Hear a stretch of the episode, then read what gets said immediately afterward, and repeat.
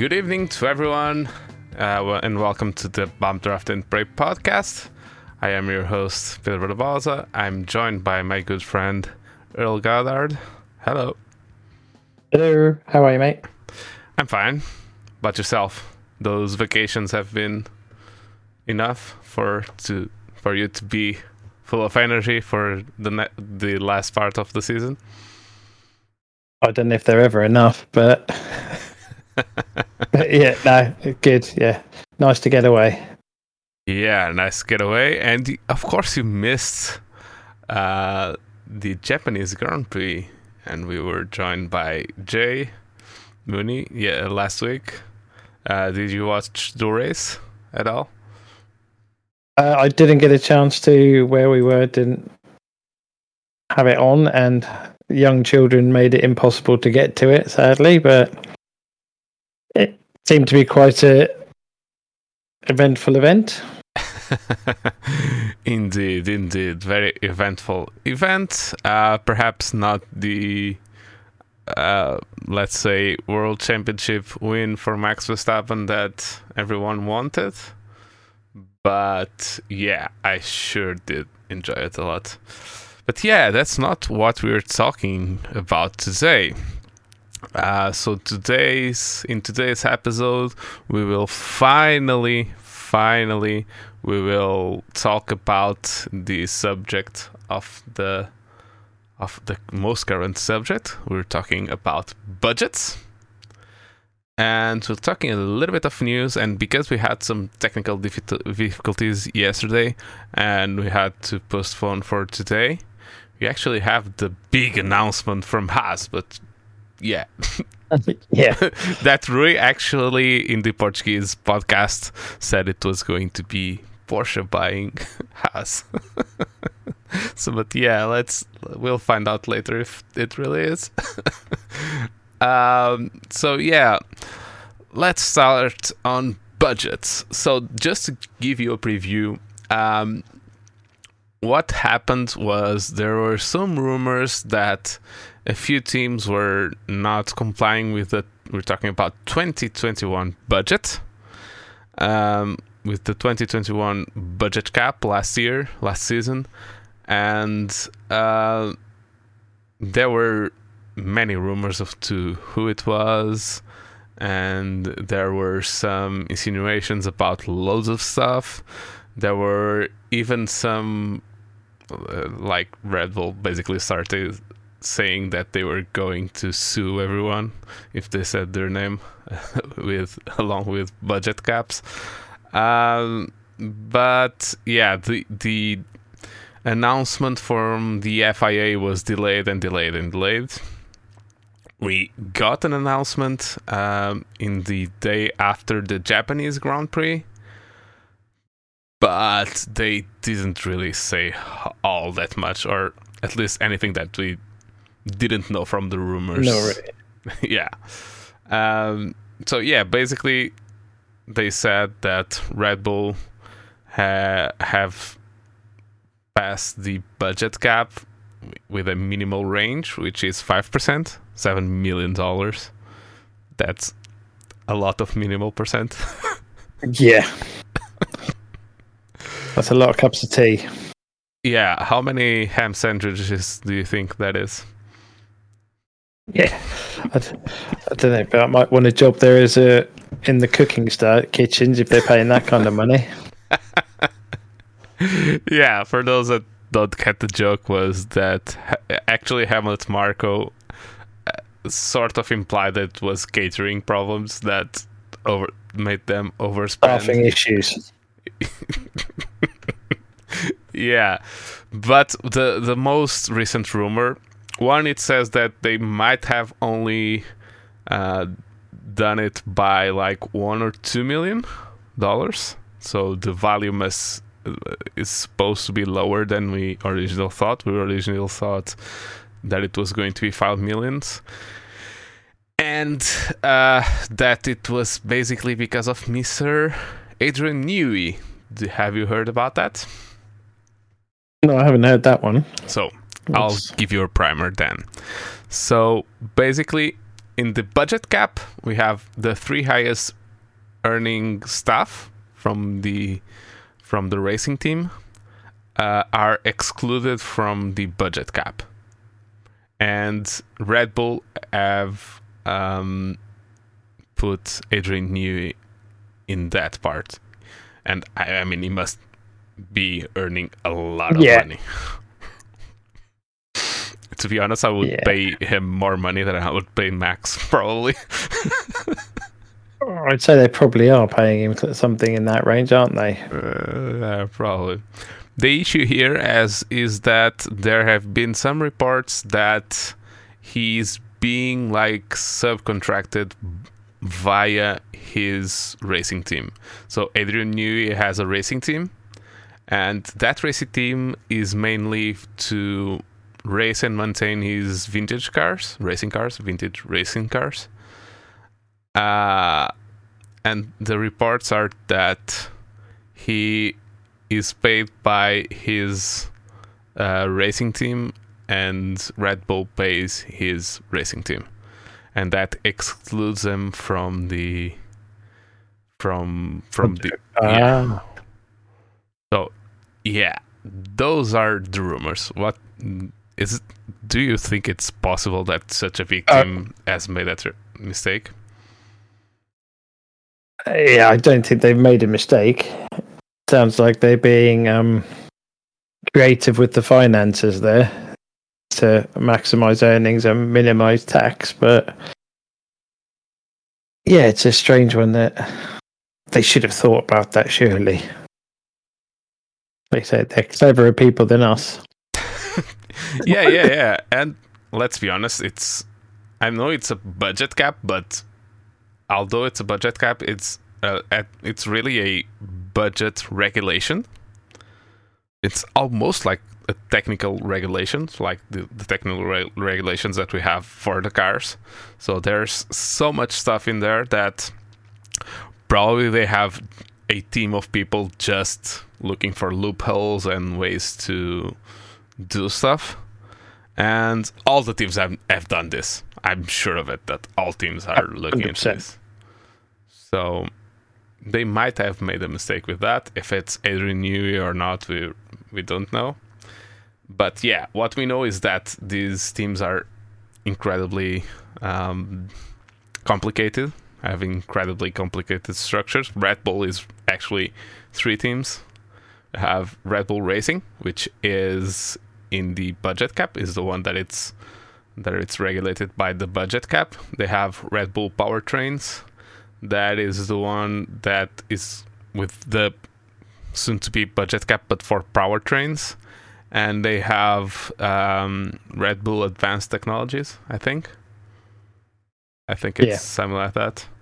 So they actually have three teams, but only one of them is regulated by by the this budget cap that we're talking about. So yeah,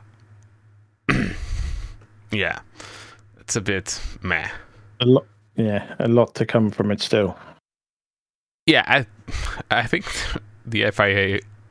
To be honest, my honest opinion is that the FIA is probably has been caught off guard with something, and I don't know if this is a case of Ferrari engines 2019 or not. Yeah. Yeah, they've been caught napping and just trying to like, oh, how do we get around this?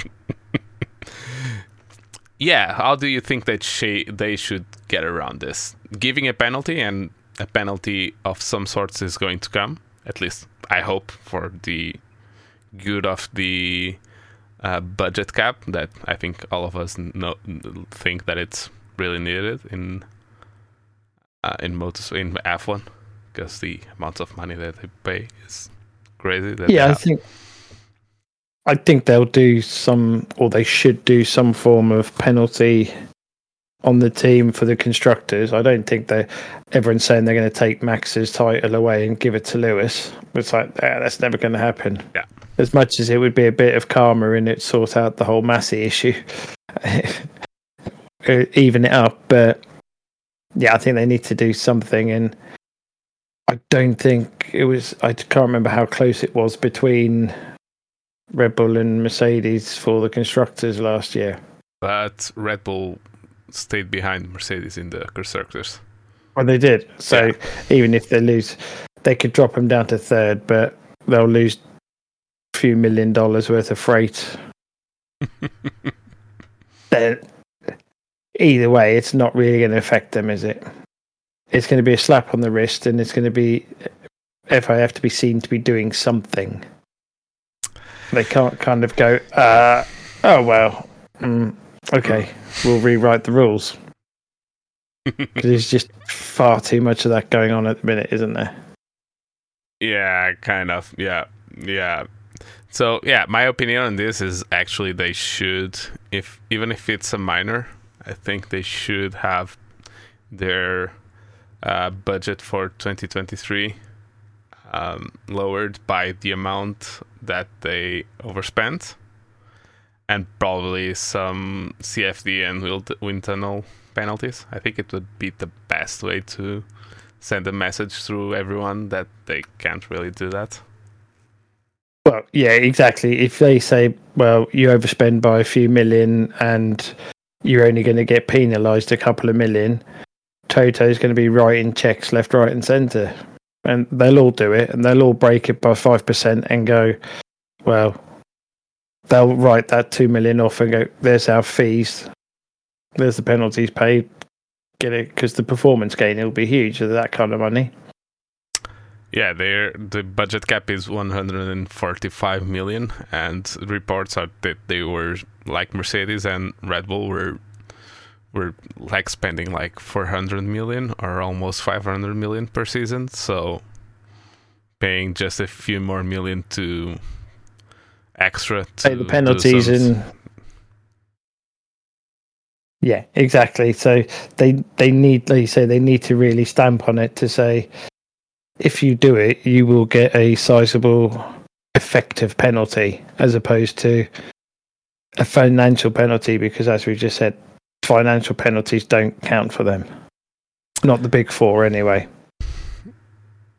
big four. Why are you putting four? Well, I no, I'm I'm saying like the likes of McLaren, they can find an extra two million just to throw off fares. Can they? Even Stroll, yeah, of course they can. I don't They've know. got they've got they've got a cheap driver in Piastri now, and they're not paying. they're not paying Ricciardo's fee, so no, but they already paid next year's um wages to Ricardo. And some people are saying it's like twenty million dollars per year. Good lad. yeah, so yeah, he's not racing next year, but he's uh, earning a lot of money. That's and that's the thing that really got me. That he's probably not racing next year, because the contract is that. Uh, oh no, just forget what I was going to say. I was going to say something stupid, so I'm not going to say it. so if if he was driving for any team, the yeah, but it also works. So if they could pay Ricciardo like one million dollars, and he would receive the twenty million anyway, because that Yeah. that one million dollars would go to McLaren, and they would get a twenty million dollar, uh, let's say twenty million dollar driver for one million. But hopefully, at the end of this weekend, we he'll have figured out that he should go to America and drive IndyCar, and we'll have an announcement next week. Yeah, probably. Yeah, I I think he's still about this, but he's- yeah, he I know, but he's he's He clinging too much to F1. I think so as well. I think so as well. The only option that he has, and there, there was actually a interesting um, interview by Gunther Steiner. He actually said, "Yeah, we like him very much. We would basically offer him the seat, but I'm not going to go after him, begging for for him to drive with us. He has my phone number. If he calls me, he has to drive." Basically, that's Yeah, what he said. but then he doesn't want he doesn't want a Haas. He wants a he wants a title winning car, a race winning car, and he'll get one of those in IndyCar, but he won't get one of them in F1. Or he can sit in Lewis's car and pretend for a year and then get sacked off to IndyCar. Yeah, it seems like that. Uh, actually, if uh, let's be honest, he can go into IndyCar whenever he wants. I think IndyCar would, almost any team team in, any in IndyCar would give him a, a car like in two three years. So he might just do a sabbatical and then go to IndyCar. To be fair, I think they would find a team to run an extra car to put him in, and teams would find an extra car to put him in. Because if you look at the Romains there, and he's doing he's doing good, then you've got all the GP two drivers, Callum and that, and they're all top ten doing, runners. Yeah, doing very so good. So you have to assume that Ricciardo is going to be higher than them.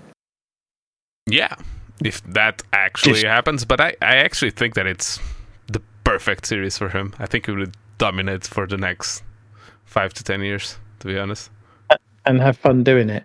Yeah, and have lots of fun. We already have a few photos from Austin, him arriving with his handlebar yeah. mustache, his uh, like American flag uh, coat in a horse, quite a tiny horse to be honest, but a horse. I just looked at the horse right now. and it's quite tiny. but yeah, eh, he is one of those drivers that really, really loves America, and he has a, a house in Hollywood. Like, like he's he loves Texas, so it would be perfect for him. Yeah, agreed. So budget caps. budget caps. Get yeah, back on track.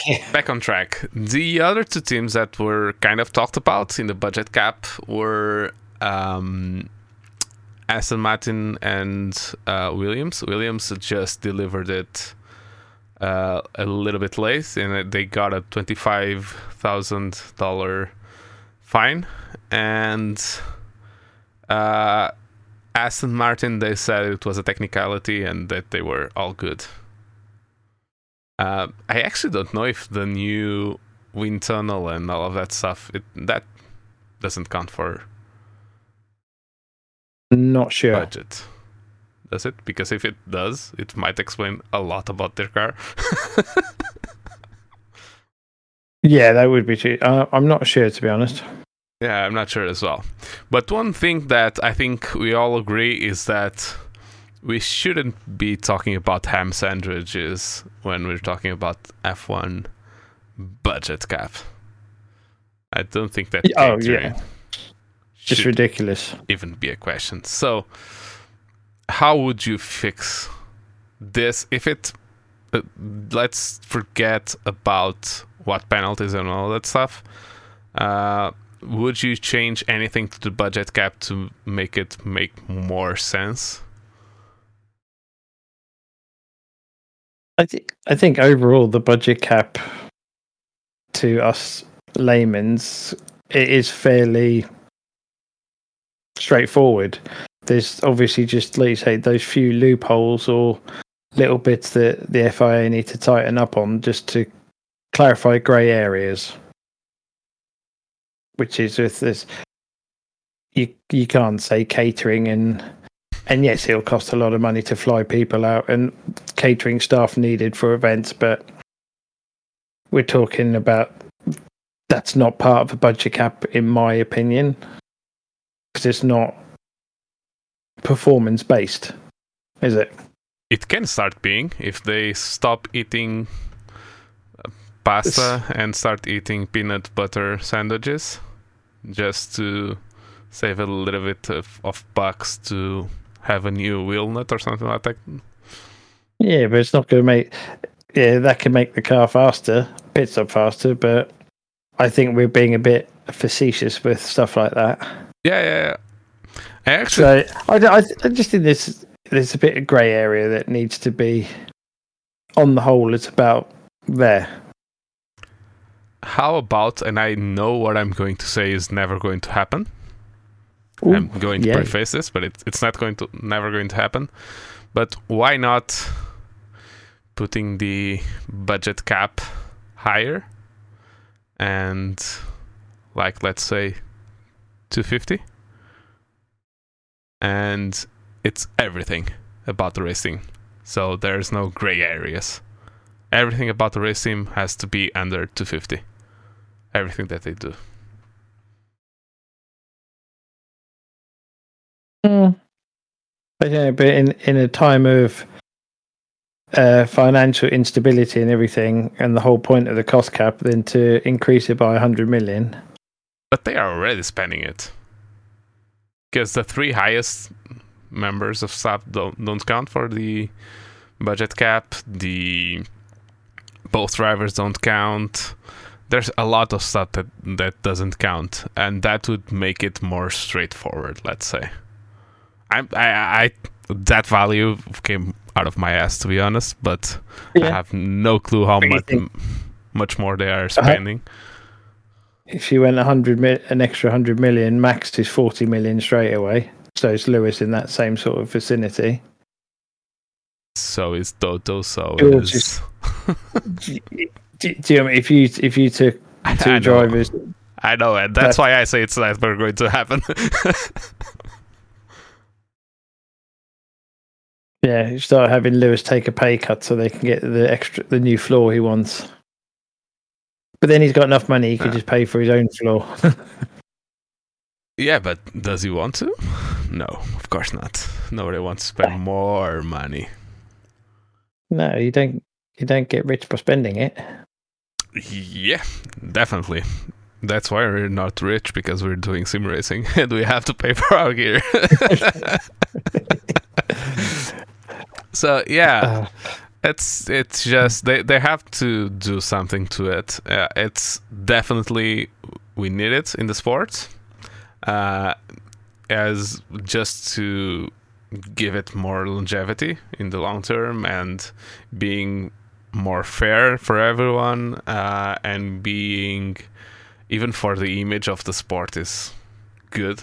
Not knowing that teams are not just spending everything that they get. Um, and I think they they also need to get it sorted excuse, sooner rather than later because knowing what they like, the teams are already into next year's car design and spending budgets that side. So for the team's sake, they need to know now what's happening, and also for us as a spectator, we want to know now what's happening and not two minutes before the first race where they go, "Oh, by the way, this is what the rules are now." It's just I actually clarity. don't know. I actually don't know where when the date starts and stops for the budget cap. But if it stops, let's say it's from for the first of January to the thirty first of December, they have to know in December what they're going to spend next year. Yeah, because they'll be spending that already now, won't they? Will they? Can't they just not spend uh, a few million design, this year and then start designing next year's car this year and spend the money of this year? I, I think they should be allowed because that would be that would require like a management of money that could actually make sense.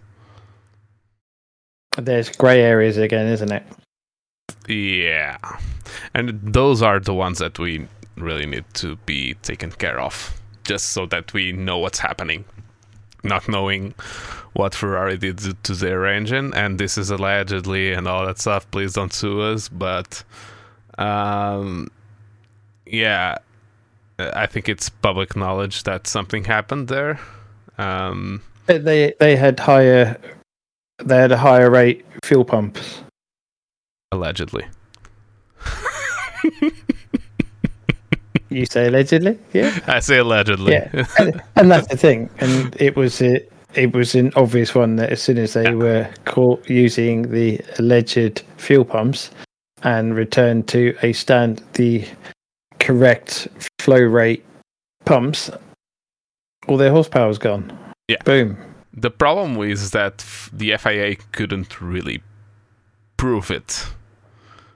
they knew that they were doing something, that they had an idea uh, of how they were doing it, but I don't think that they could legally prove it. So they just went to Ferrari and said, "Let's just uh, the hassle." And and yeah, even the word on the street is that they even did some sort of agreement that uh, Ferrari would help police that that that thing that they did. So I actually don't know how would they do that because they would never receive an engine from Mercedes to check out if they were doing that. So Yeah, exactly. So, I actually don't know what that means, but even if it is just to know where what to look for and where to look for it, uh, I think it would be something like that. So yeah, but we actually it's kind of funny talk to talk about this um, four years later or three or four years later and being a still being a topic. I think every month I hear that on some podcast or something like that. Even in the F1's official podcast, sometimes they talk about it. Uh, so yeah, uh, it's fun to have that, but it's not fun not knowing what's going on. That Yeah. part is not fun at all. So we really need to get a grip on what's happening with the budget cap, and we need to know. And I hope, I sincerely hope that the FIA gives us some clarity on what's happening because, yeah, it's we're not in 95 anymore. That Bernie could just sweep it under the rug and say it's it's dealt with, and we're not going to talk about it. yeah, we need to know what the penalties are. We need to know. We want. They say modern day and age, we we should know, and they should be Up front, keeping clear. yeah, and hold, holding Red Bull accountable and holding all the teams. Is, let's be honest, they all do it in some way or another, whether it be budget caps or something else. Yeah, they're doing it everywhere, every time. All the teams, even the small teams, don't think that the smart small teams are not trying to do some stuff to get to the front. Everyone wants to be faster. Even if you're in front, you want to be faster. You want to be more in front. and Yeah. has talked by everyone about the Haas car. That wasn't all that good, but they were talking about the floor and some some materials that they use on the on the floor and I know that they talked about it because it was more obvious on the Haas and they thought it was on the Ferrari and on the Red Bull as well. So they changed a lot of things and there was talk about the flexi floors and all that stuff. And Yeah, yeah, and last two seasons it was the flexi wings and all that stuff. So yeah, there's always some kind of stuff to talk about about cheating or yeah. There's always a very clever person who can interpret the rules, and when you've got a big budget of a hundred million or whatever it is behind you, in the old days, five hundred million. Any idea you come up with, if it's got the potential to save, improve time, it will be made. Whether it's thrown in the bin because it didn't work, or they make another twenty because it works. But from a designer's and engineer's point of view, it's great because they can go, "Oh, what about this?" And it might sound absurd. It's like das. Well, why don't we just make the steering wheel movable so that they could generate tire temperature? Someone had to sit there and think of that and go, eh, "How could we do that?" and how But can we what- do that that's what- legally? because that was Yeah. the most impressive But part for me. but uh, not so much the legally, but just also the physical engineering of having a steering wheel move whilst you're driving. It's fucking scary. Oh, pardon my French. This, Yeah, I agree. It's- When I saw the first time la- two years ago, when I saw just Lewis just go. I was like, "Fuck me." That's scary because I- I've been doing. I-, I never done any kind of real life motorsports, but in sim racing, I'm always like now. I have a actually a decent sim rig made by me in wood, but I'm I, I I added so ma- many screws in there just to keep it all still. And because I hate it when I had less effective uh, cockpits or played in my desk or something like that. When you have the steering wheel move moving, it's so distracting, so very distracting. And when I saw that, I was just like, ah, it almost scared me. Yeah, no, that is that's some brave stuff there. But I said that's why we love F1 because someone sat there at some point in the middle of the night and went, "Oh, we need to generate tire temperature on restarts." Ideally, oh yeah, we could do that. Um, just that's what we like. Yeah, and eventually, when they got rid of of that because it was outlawed, I think they got much more temperature in front tires of Lewis car. yeah. uh, yeah, brake magic is awesome. And they actually did that. I, I haven't done it, but it, there is a setting on iRacing the the uh, Mercedes car with uh, the brake magic button. You can actually map it. I think it's I, I, at least it exists because I saw I already saw an image of of the message on the steering wheel. So yeah, that's crazy. Yeah. so and the the fact that they call it brake magic is it's it's it's good as well. I Go give it a funny name.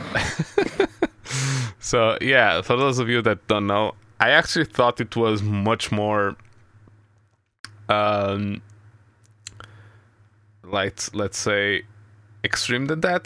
I thought that it was all to like the brake. It, basically, they just turned, clicked one button and it passed the brake bias. So the the partition of how much you're braking with the front wheels and how much you were braking with your rear wheels, and it just went. I thought it was all the way forward, but apparently it wasn't. It was just a little bit more, like 10% more to the front or something like that but it actually changes a lot in the, in those cars. And if you have even a little bit of an interest to try some sim racing you can actually try that in various cars and it's different. If you go to a gt3 car maybe it's in increments of uh, half of percent if you go, for example, to an LMP car or something like that, it's like 0.2% every time that you click the number. Uh, if you go to Formula One car, it's probably 0.1%. So it's, and you can talk more about this, but it's it's it changes a lot more in those cars than in slower and less efficient cars. Let's say. I mean, the brake bias, especially on the modern F1 cars with all their torque technologies they use, and that combined with brake biases and engine braking. I I think there's a YouTube video of Alonso, and he on a quali lap, and I think he changes the brake bias about six times a lap, because when you're at their level, it does make a difference. To you can set the car per corner as opposed to more gentlemen drivers and people who aren't aliens can will have a brake bias setting let's say run 48% front and then they'll change it just a little bit at the end of the long back straight to get a bit more rear braking to stop locking up and then go back so maybe 2% whereas like you say f1 they're changing it per corner at the same time as adjusting the torque values and the diffs yeah, it's just the cars these days are so technically advanced. It's just phenomenal. Yeah, and that was actually what we were talking about uh, when we were trying to find some reason for Ricciardo not being able to be as fast as Lando, and it was. We, I now get it. When you said that, I didn't know about that, but when I now see what they are doing in that that in those cars, they are doing this while racing other cars. They are changing per corner. They are changing, uh, like I said, diff values and torque about vectoring values to the front diff and to the rear diff. And there's longitudinal uh, torque vectors, and it's it's so much stuff. Yeah, and then and then on top of that, you add an engineer telling you to change modes, and the change modes will generally be, let's say, dial A to and then button three, then button six, then confirm, and it'll be about a six step process. But you'll only have X amount of seconds between each process before the wheel goes, you haven't completed, and it goes back to default. It cancels what you had started. So if you add that into, if you've got a wheel with buttons on it and a wheel with rotary dials, and just come up with the the most insane thing you can think of, and it is literally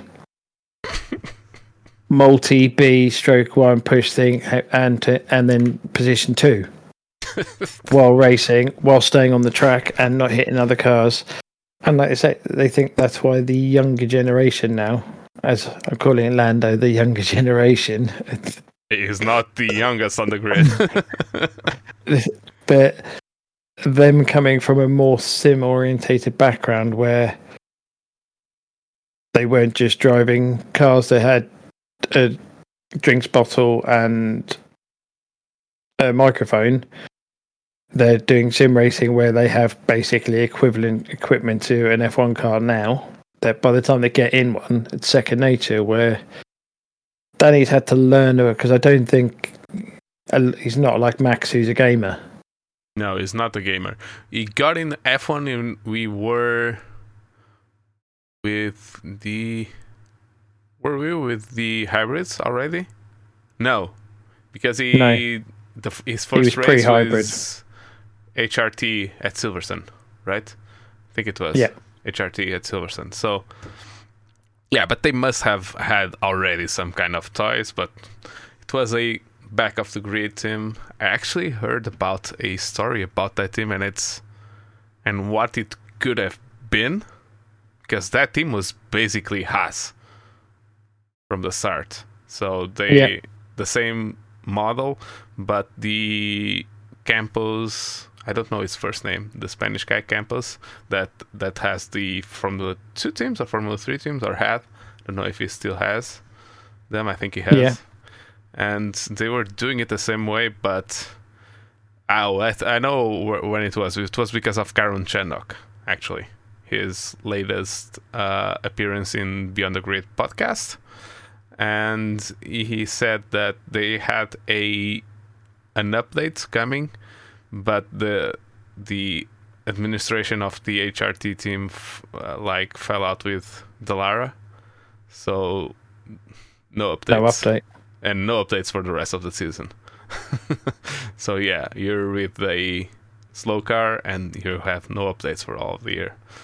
So yeah, so they must have not been this quite the same level. And at that time, we had three new teams. We had Virgin. We had it was Lot. I don't know if when they they entered as Lotus, but then they were Caterham and HRT, and they were uh, they had to use Cosworth en- engines. It was mandatory for them to use Cosworth engines. They couldn't get one from another team. So, yeah, as much as we lo- uh, like Cosworth, it's a nice, a nice uh, company. At least I like them. Yeah, they could, but they just couldn't compete with the manufacturers and what they were doing at that era. No, no, no, no. They are not going to spend the money to to compete engine and wise with the top teams when they receive almost no no money from the teams because they are back of the grid teams. Actually, I think the engines were free. I think the FIA uh, Formula One it was Max Mosley. I think that got the deal. He through. would have paid for yeah. I think so he got FIA paid for million for for for the teams or something like that for all teams to to have their engines and all that stuff. So yeah, yeah. So it must not be. Yeah, and that's actually why we say that it would be better in Indy because it's actually kind of a, a old school racer. It's not. He's not like. Um, I, I don't know. I, I I feel that Alonso is much older than him, but he he was able to adapt very well. Uh, Much the same as Lewis, if you think Lewis, yeah, Alon- Alonso and Lewis, they and then Kimi to a degree and of the older the older generation. and yeah, Vettel as Seb. well. Seb, uh, we, You we know, cannot forget that. The, competitive.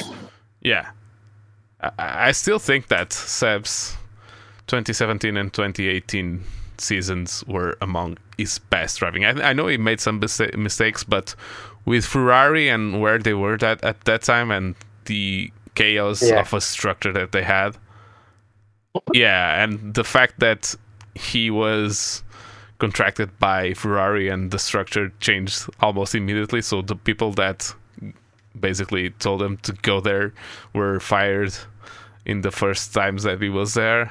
I, I think it was, I think it was a, a, a big achievement. And I think he was in a knife edge, and I, uh, and I, I now that I know some of those stories of how it was in Ferrari in that time, I understand his reaction when he crashed in Germany in Hockenheim, and his basically his championship was over from there. He never Yeah. recovered from that one, and the pressure of driving for Ferrari, he's, I mean, Michael was his Yeah. hero, and all that stuff, and the problems that he was, he was having. Yeah, I think it's remarkable. Let's say it. Let's celebrate a little bit more. Sebastian, I, I don't think he's celebrated enough as a driver. As a person now, he is very No. well celebrated, but as a driver, I think he should be celebrated a little bit more. Well, I suppose the problem is his titles came quite a while ago now. When you think to the domination we've had from Mercedes in the meantime, and then now going back to Red Bull, people have forgotten. Very short memories in motorsport. Yeah, I know, I know, but you could actually. did. On that note, I just I saw a funny thing on one of the social medias the other day where Ferrari had said, "Who's your favorite Ferrari driver?"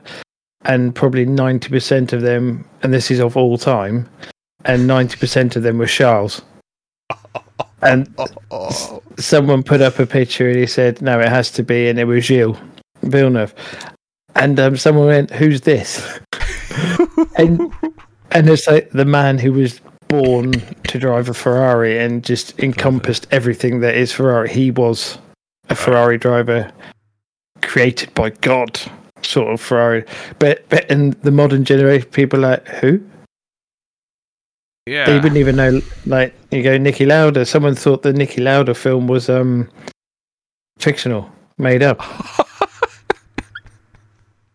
and and And there were there things go, were made up, but the actual words of Niki Lauda it was that it was like 80% or more true, actual, exactly what happened. And he was Yeah. a very and a very critical and an analytical person. So Yeah, it, it, but yeah, it just it makes me chuckle when, like you say, we talk about Sebastian in there.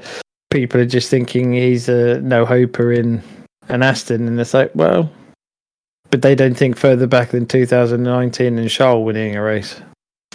yeah, they don't think about 2008 Well, obviously, and they obviously like Rosso Schumacher, and they go,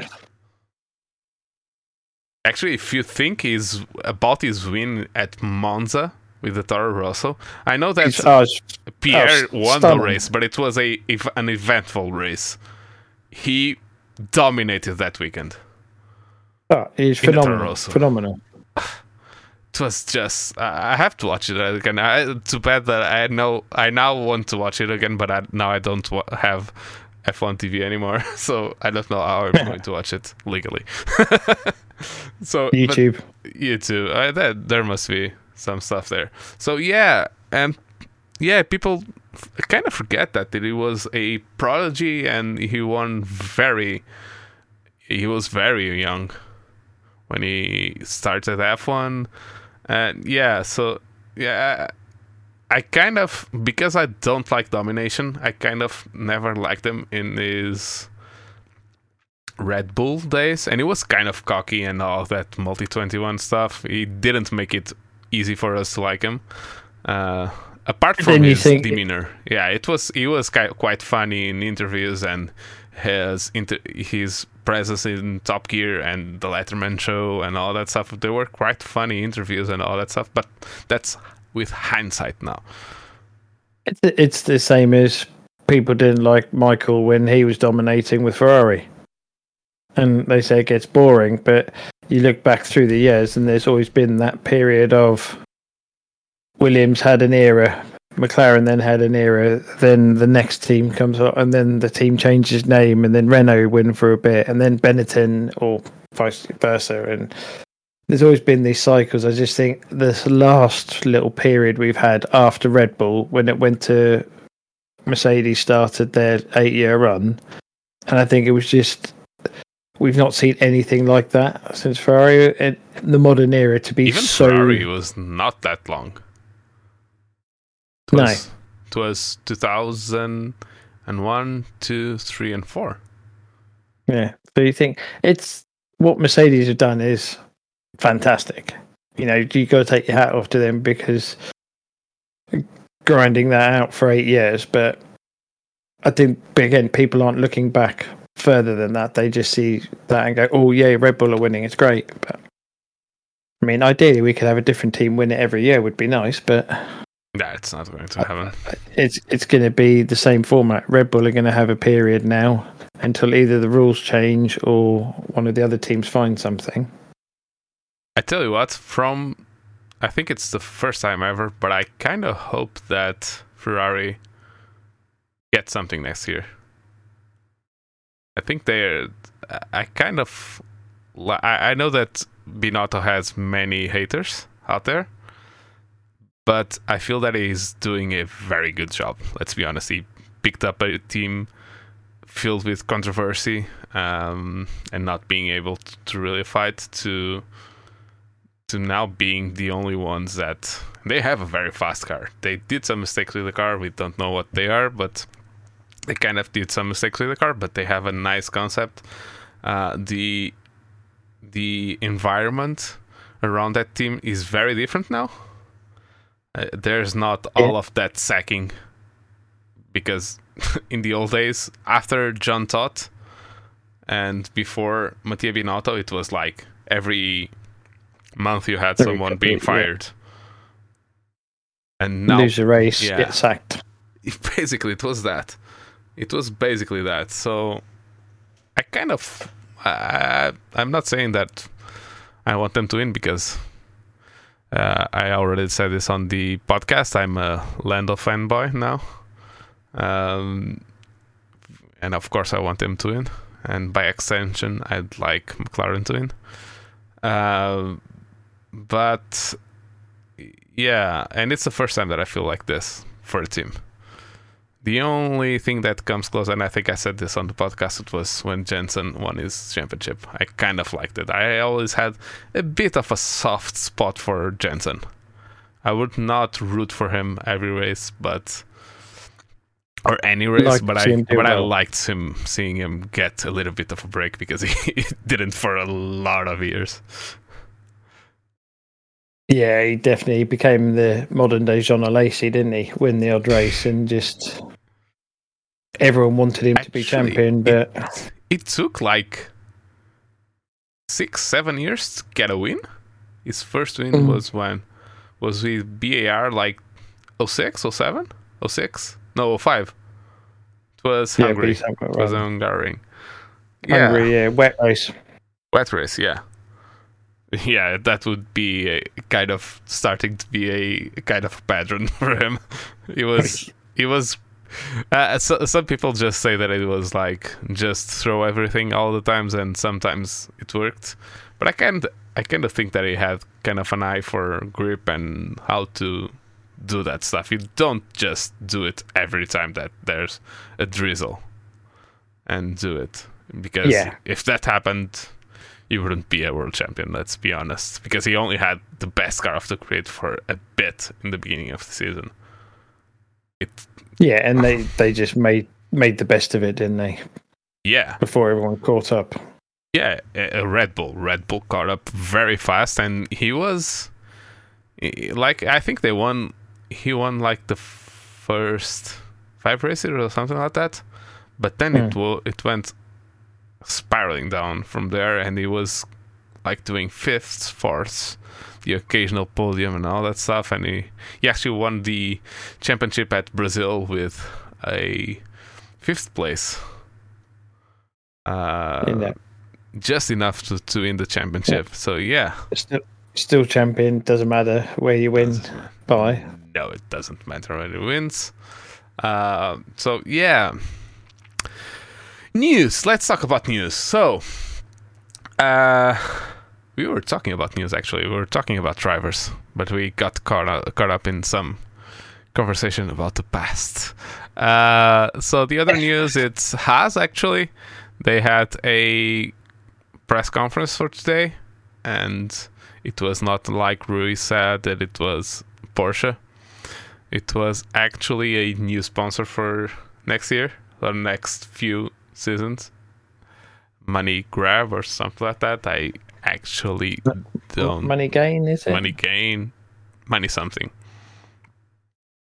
Must be Well, some kind it. of crypto. yeah, and they need it. and they need it. There's so much patience and money that Gene Haas wants to put into Formula One.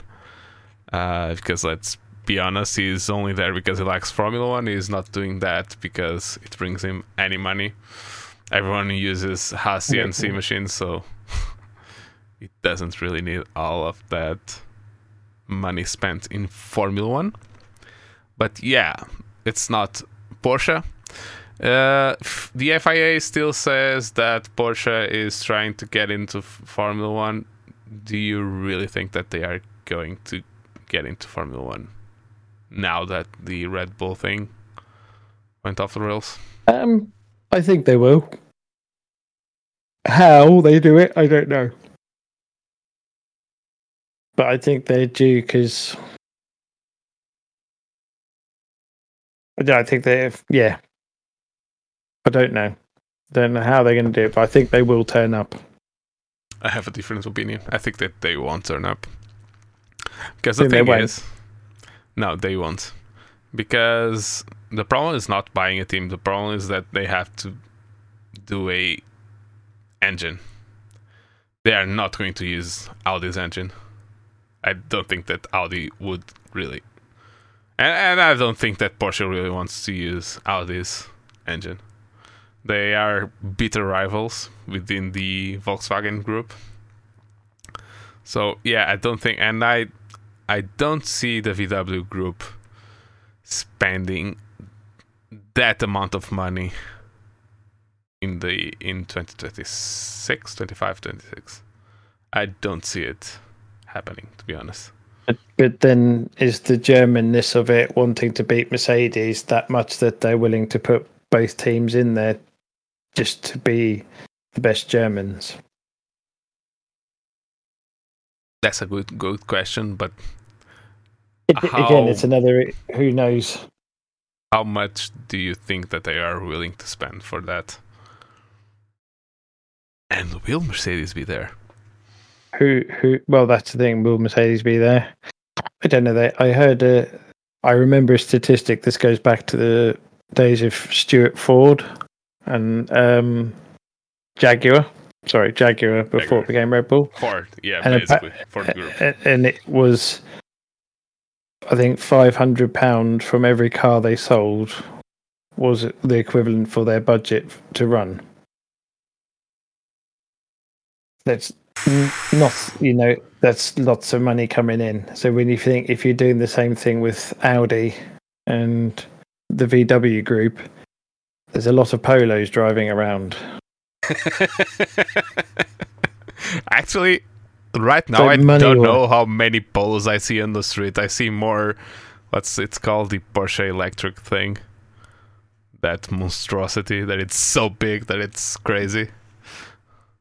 Uh, I don't i'm not sure of that one Panamera or something like that. It kind of Ah, looks like okay, a yeah, yeah. Panamera, something like that. I don't know if it's called a Panamera or not. I'm not a Porsche fan. Rui, if you are but it- watching, just But say even still, there's enough.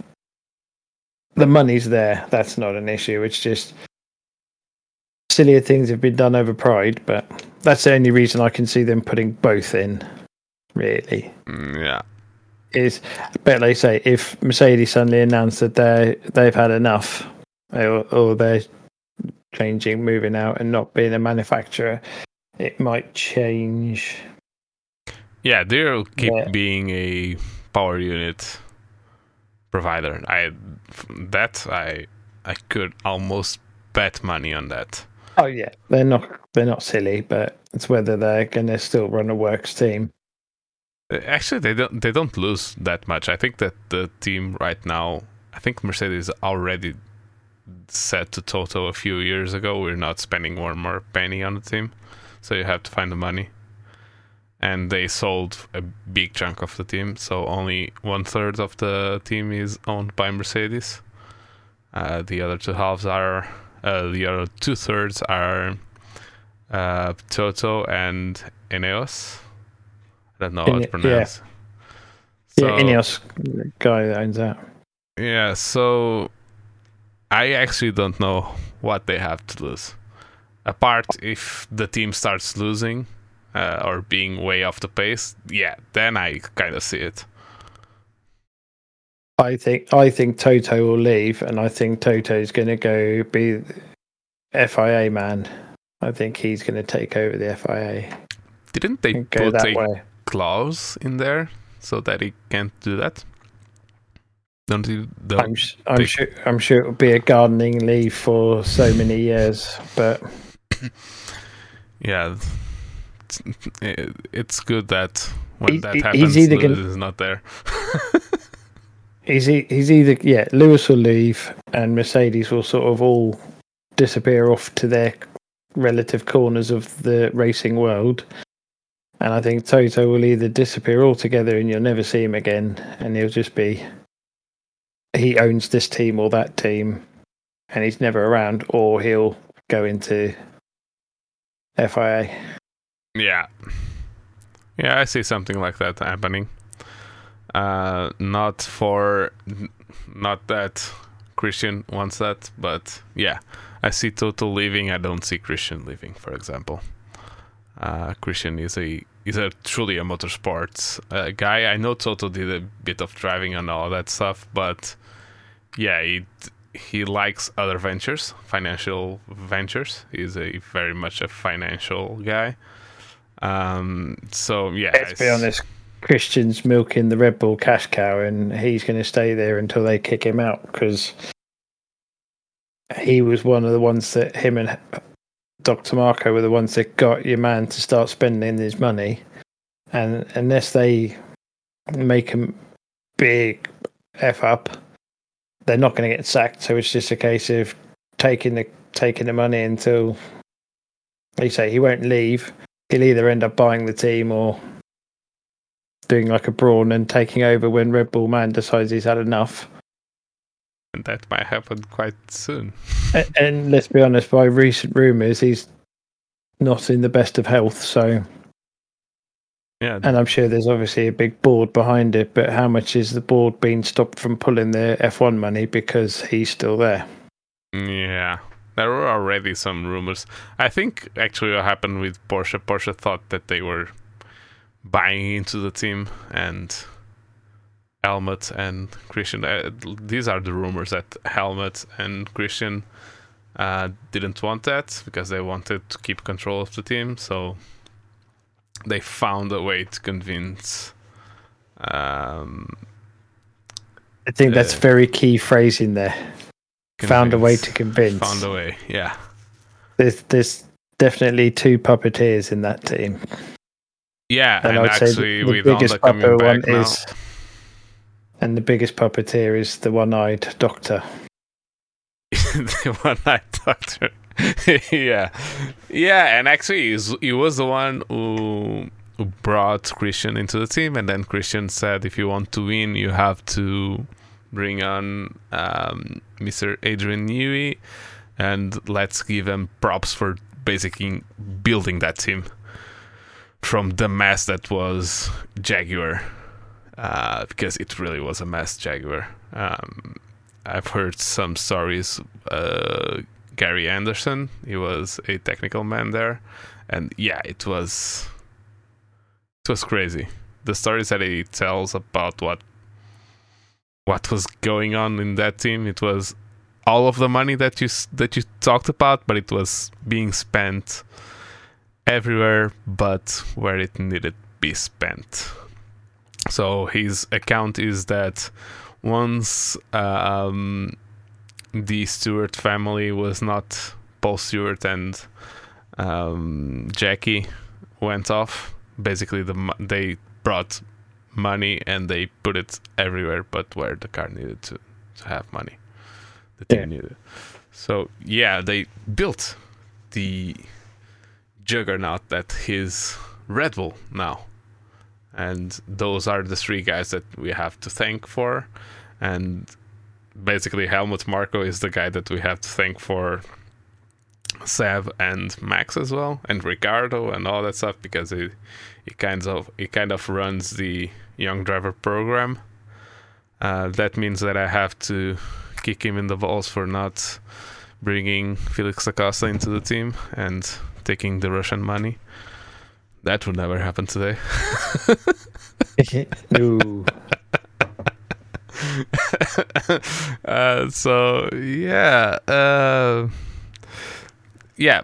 So news. Uh, it's basically all that we have. Um, have, don't have more news than that. It's been a slow week. The only news that we got for was the sponsorship for Haas, and that's not that big. And Ricciardo riding a horse. Ricciardo riding a horse. So now mm. about that's up Austin. Austin. Let's talk Austin. Um, yeah. What are your predictions for the weekend? Do you think that Max will go first and then Sergio find a way past Charles and then Max lets Sergio pass? um, I think yeah, current form. You've got to say the Red Bulls are going to be there, and Max won there last year, so he's got form around the place. Will he play the team game? It it's a tough one because he he's won it. It doesn't matter now. But obviously, he'll be on win bonus contracts and all that sort of thing. But Sergio has helped him out, especially last year at that final event, trying to help it. So you'd like to think he'd pay him back, I, but I don't think he will. I think he would do it next week. Mexico. We have a double header. Uh, yeah, I think he's more likely to, and also Checo's fast there anyway. I think he's more likely to say, "There you go. You know, I've won my thing. Game Ooh. over." And let's be honest, a Mexican winning at Mexico would be mayhem.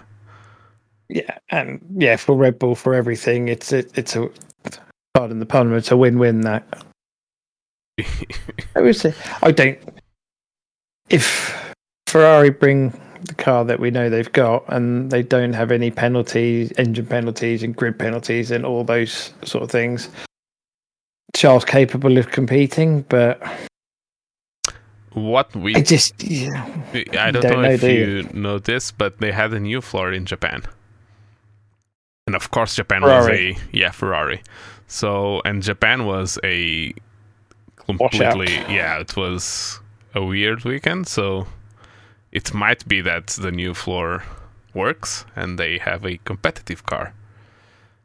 It also yeah is important to realize that Max has 12 wins this this this year, and the most wins that a driver had in a year it's Vettel 13, so he might want to clinch that. Uh, equal it, equal it, or surpass it because there's four races to go or five. Oh yeah, yeah, yeah. So he can surpass it. If he wins two more, it will be the undisputed most wins in a single season. Yeah, like we say, I've, we look back over the last couple of races, and Ferrari can sort of throw in a bit of one here or there, but they're just over a weekend.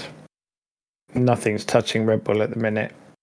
So yeah, to be boring. Yeah. to be boring, we'll say it's going to be a Red Bull victory. Yeah. Although Ricciardo was fifth last year, so let's give him some props. He might be up there. Yeah, I, I I just don't see what the what Charles has still to do this season because I don't think that second place is that important to him. I think these guys want to be first, and if it's not first, screw it. Yeah, I think he'll try and obviously try and win the last four races just to get the wins, irrespective of whether he finishes second in the championship or third. I don't think he really cares. But now it will just be race by race, win the race. Yeah, uh, More more than anything to psychologically prepare yourself for next year. If you can win the last four races of season, you just go into the winter going, I'm going to have him next year. I'm going to have him next year.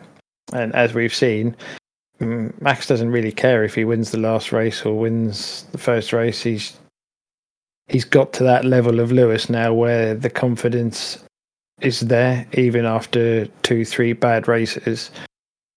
They don't doubt themselves. I think Charles hasn't quite, or the rest of the group hasn't quite got to that level where he needs that two, three wins on the trot to just boost him.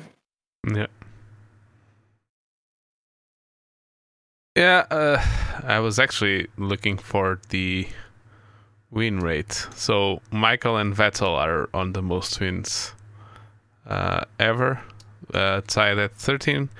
Um, Michael's percentage is a little bit higher because there was 18 races in his season. That is was the 2000, the 04 season. And then in 2013 we had 19 races, so the win percentage is a little bit different. But yeah, actually before this uh, season, Michael and Vettel had first, second, third, and fourth places because they were the, both Michael and, and Vettel had 13 and 11 week, uh, wins in one season. Yeah. Uh, and Lewis has his most is 11 as well. Um, 2014, 2018, 2019, and 2020. So yeah, it's it's crazy numbers, but let's be honest, we have many more races uh, than we used to have. Uh, I'm I'm Yeah. actually surprised that we had 18 races in 2004. I didn't know it was that many. We used to have like 16 races. It was the average. In the Yeah, old days, it was like four or uh, like six or eight races, but Yeah, it doesn't earn them enough money. no, no, no, no, no. But it was different.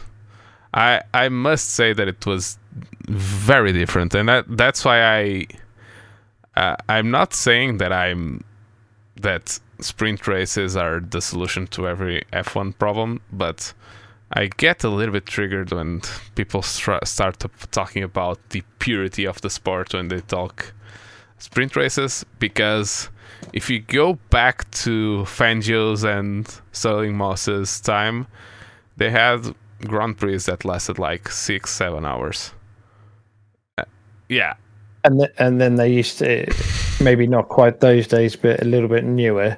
But they'd do a Formula Two race on a Saturday morning, and then an F three race on a Saturday afternoon, and then the GP on the Sunday, and there was a lot more yeah, and it used to be dri- called driving. Yeah, and it used to be called Grand Prix racing. So you have uh, there was sometimes that we had Formula Two cars driving with Formula One cars and actually winning, which was Mm. or being competitive, which which is crazy in nowadays in today's um, standards by today's standards. But yeah, that's why I use I normally say it's there's no purity. There's only one what they want to do and what the fans want to see. So It- yeah, It, uh, I think you can safely say it used to be a sport, and it's more of a business now. It's an entertainment. There's still the sporting element to it, but the venture capitalist aspect of it comes first. Yeah, and Mr. Bernie was at the forefront of that. Was the visionary Yeah. of that, let's he, say. he made it what it is, hundred percent. Yeah. As m- many things that he did wrong, and probably one that's grown a lot since he sold the rights to Liberty, because Liberty actually think thought that internet was a good thing and not the devil, like Yeah. Bernie used to. And uh, so, yeah, there are some stuff that I kind of cringe a little bit. Drive to Survive is one of those things. I kind of cringe a little bit about it. I it's very good for the sport. Don't don't don't crucify me. It's very good for the sport. I think we should have it. But it's bullshit. It's it's just very very. Hollywoodized, Yeah, and manufactured. it's yeah, and but what it's doing is it's bringing a whole new audience, which is why all these Grand Prix are selling out within hours of tickets opening. And at the end of the day, Liberty and let's be honest, the Americans know how to run sport. If you look what they do between NASCAR, baseball, American football, NHL, hockey league, they know how to put on an event and maximize the event and the sport really does become secondary to the fan experience of the sport yeah. and that's where F1 that's what Liberty has done for F1 and Drive to Drive to Survive is a I wouldn't say necessary evil but it's a it's an Good evil, evil. that's bringing in We need it. yeah We kind of need it because the sport needs to grow to to be sustainable, basically. And it's a di- it's a different thing. I I remember having a conversation back in 2019 where you got Lando and Charles, and them. I think it was during lockdown, and they're on Twitch and streaming and just talking crap, and going. These are current Formula One drivers. Do you remember back in the Schumacher, Senna, Prost, Mansell days? They were so elusive. You didn't know anything about the drivers. Yeah, and that's actually one of the things is that I appreciate more Michael now. I never liked him, but I appreciate more Michael now because I know some stuff about his personal life and how he was personally, and not just a racing driver. Because he Yeah, was kind of an asshole as a racing driver, and I I think I'm being kind. to be yeah, and you you have to be to win and dominate like he did. You have to be a dick. Yeah. they they all are. You Yeah. look at has there been a world champion that has been nice in all every aspect of his career? They've all been ruthless. even uh, it's we're talking about it, but even a guy like Norris, he's very personable. He doesn't stream as much right now, uh, but he he used to stream a lot and all that stuff. But when he's in the car or when he's a, in a racing environment with a team and all that stuff, he's quite ruthless. Some of the comments that he does for about like Daniel, and he he doesn't hide that he kind of likes Daniel, but the yeah, I, I get it. He's being truthful about that that stuff that he is not like. It doesn't pity Ricciardo for not being as fast as him. He wants to be faster than Ricciardo, and the the faster that he, he the more gap that he has towards Ricciardo is better for him, and he wants it. So, And yeah, that's the thing. And at the end of the day, he has to. They all have to be even more honest than they were in the old days, on the basis of internet, social media. Now it's all out there anyway, so you need to be putting it out yourself to make sure that someone else isn't fake newsing you. yeah. But Uh, I, I mean, I just still love the fact that you've got a current works Ferrari Formula One driver sat in a banana suit on his sim. I love that it's, part. It's, it's, it's just you, th- like you say you think to Michael and back in those days, and the only pictures you ever saw of him were walking into the circuit or walking out of it or skiing.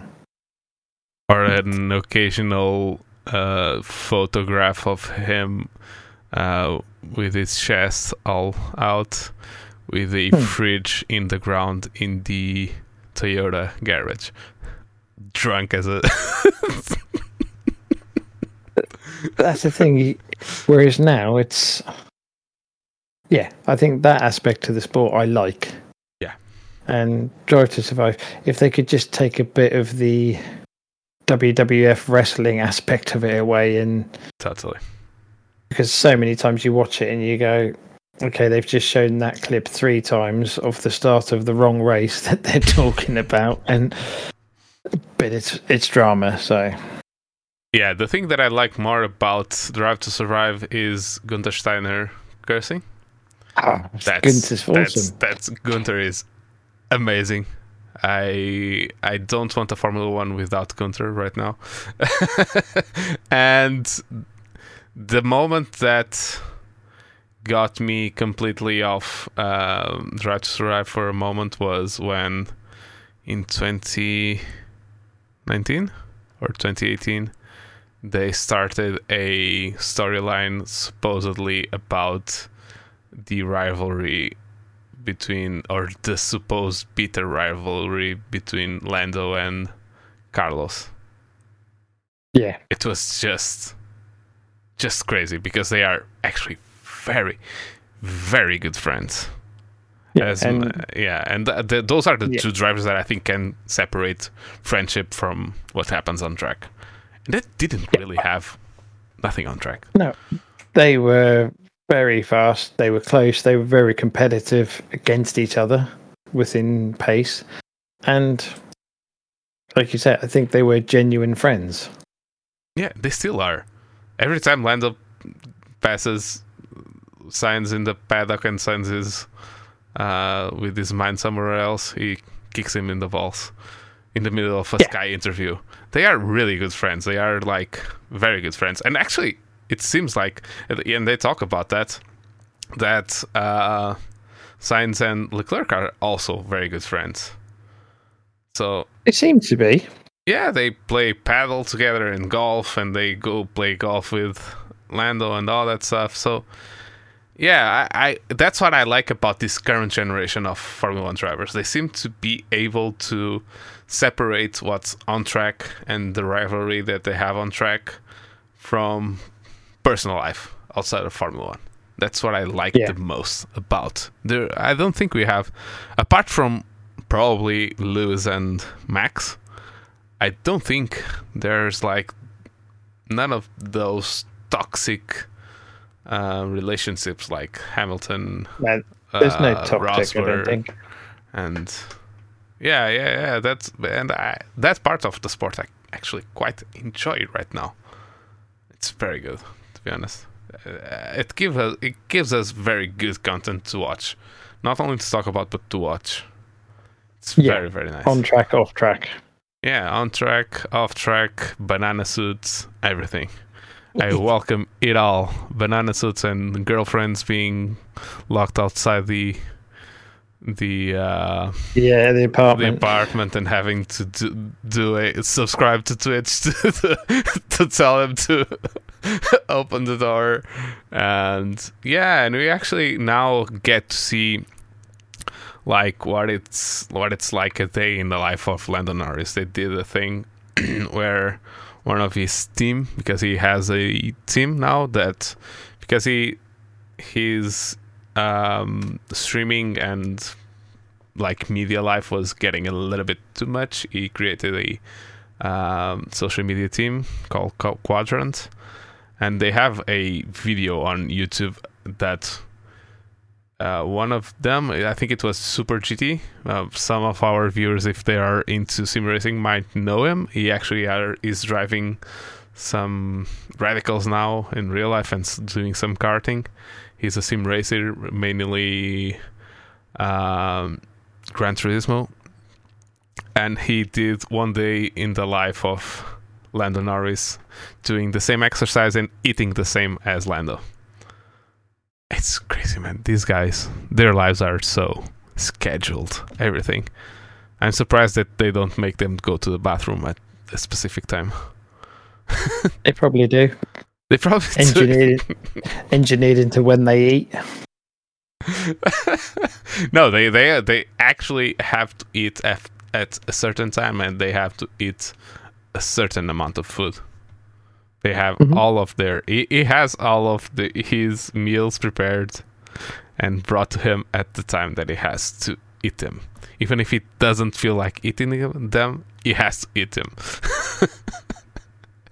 But optimal. yeah, it's optimal. But then we heard about Michael being test- testing his blood back in the day before getting in the car to see if his sugar levels were all fine and all that stuff, just to have Yeah. peak performance. So that's been happening for quite some time right now. So yeah, so your predictions is that um, George Russell is going to win the race, right? George Russell. Yeah, why not? After the fr- the front lot take themselves out, the Latifi for the win. How's that? no, we don't think. Uh, uh, historically, uh, Mercedes and Hamilton are good there, but with the bumps and it's a bumpy track, I don't think that the Mercedes is going to work very well. They have a an update, but let's face it, I don't think it's no, going to. it's gonna. It's going to be. I think the more interesting race will be in the midfield, whether it's if Alpine have sorted out their engine issues they had at the last round, uh, or the one before Suzuka. Yeah. And um, yeah, I think that's going to be the main race. It'll be Alpine, McLaren. Yeah. So your top race. three, your podium for Sunday. Sunday, Max, Sergio, George.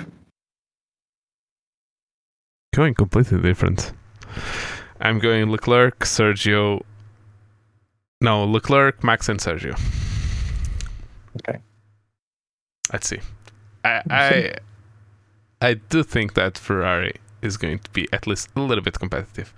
If it's enough for a win, I don't know. The last time that we had, or I think it was the only time that we had a Ferrari winning at here, it was Kimi in his last win of his Formula One career in 2017. I'm not mistaken. Yeah. It's actually a mega race by Kimi. A leave me alone, I know what I'm doing moment.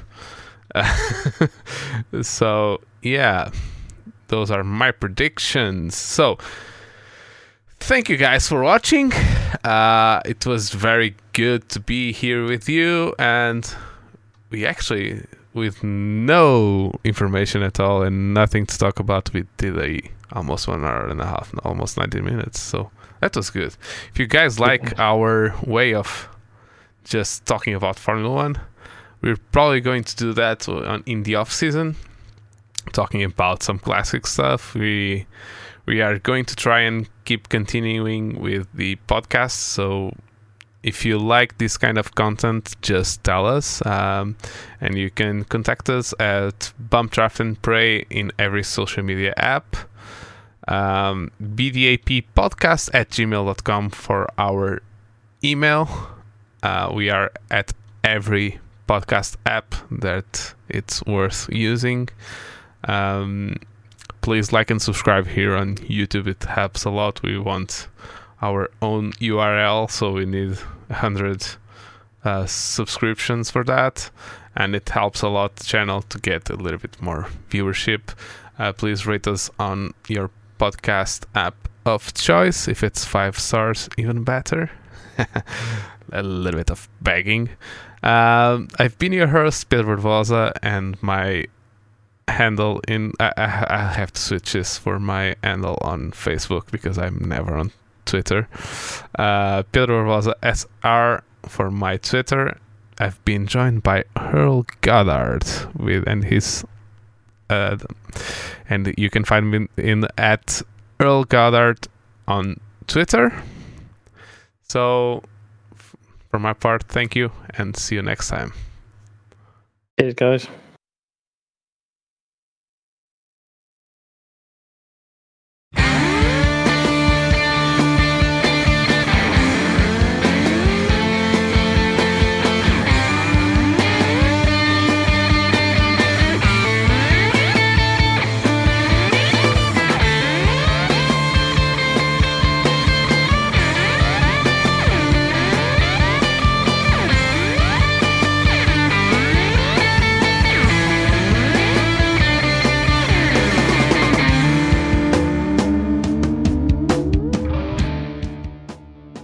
Draft and Pray is an independent podcast, and the music was by Lettin' Punks Know.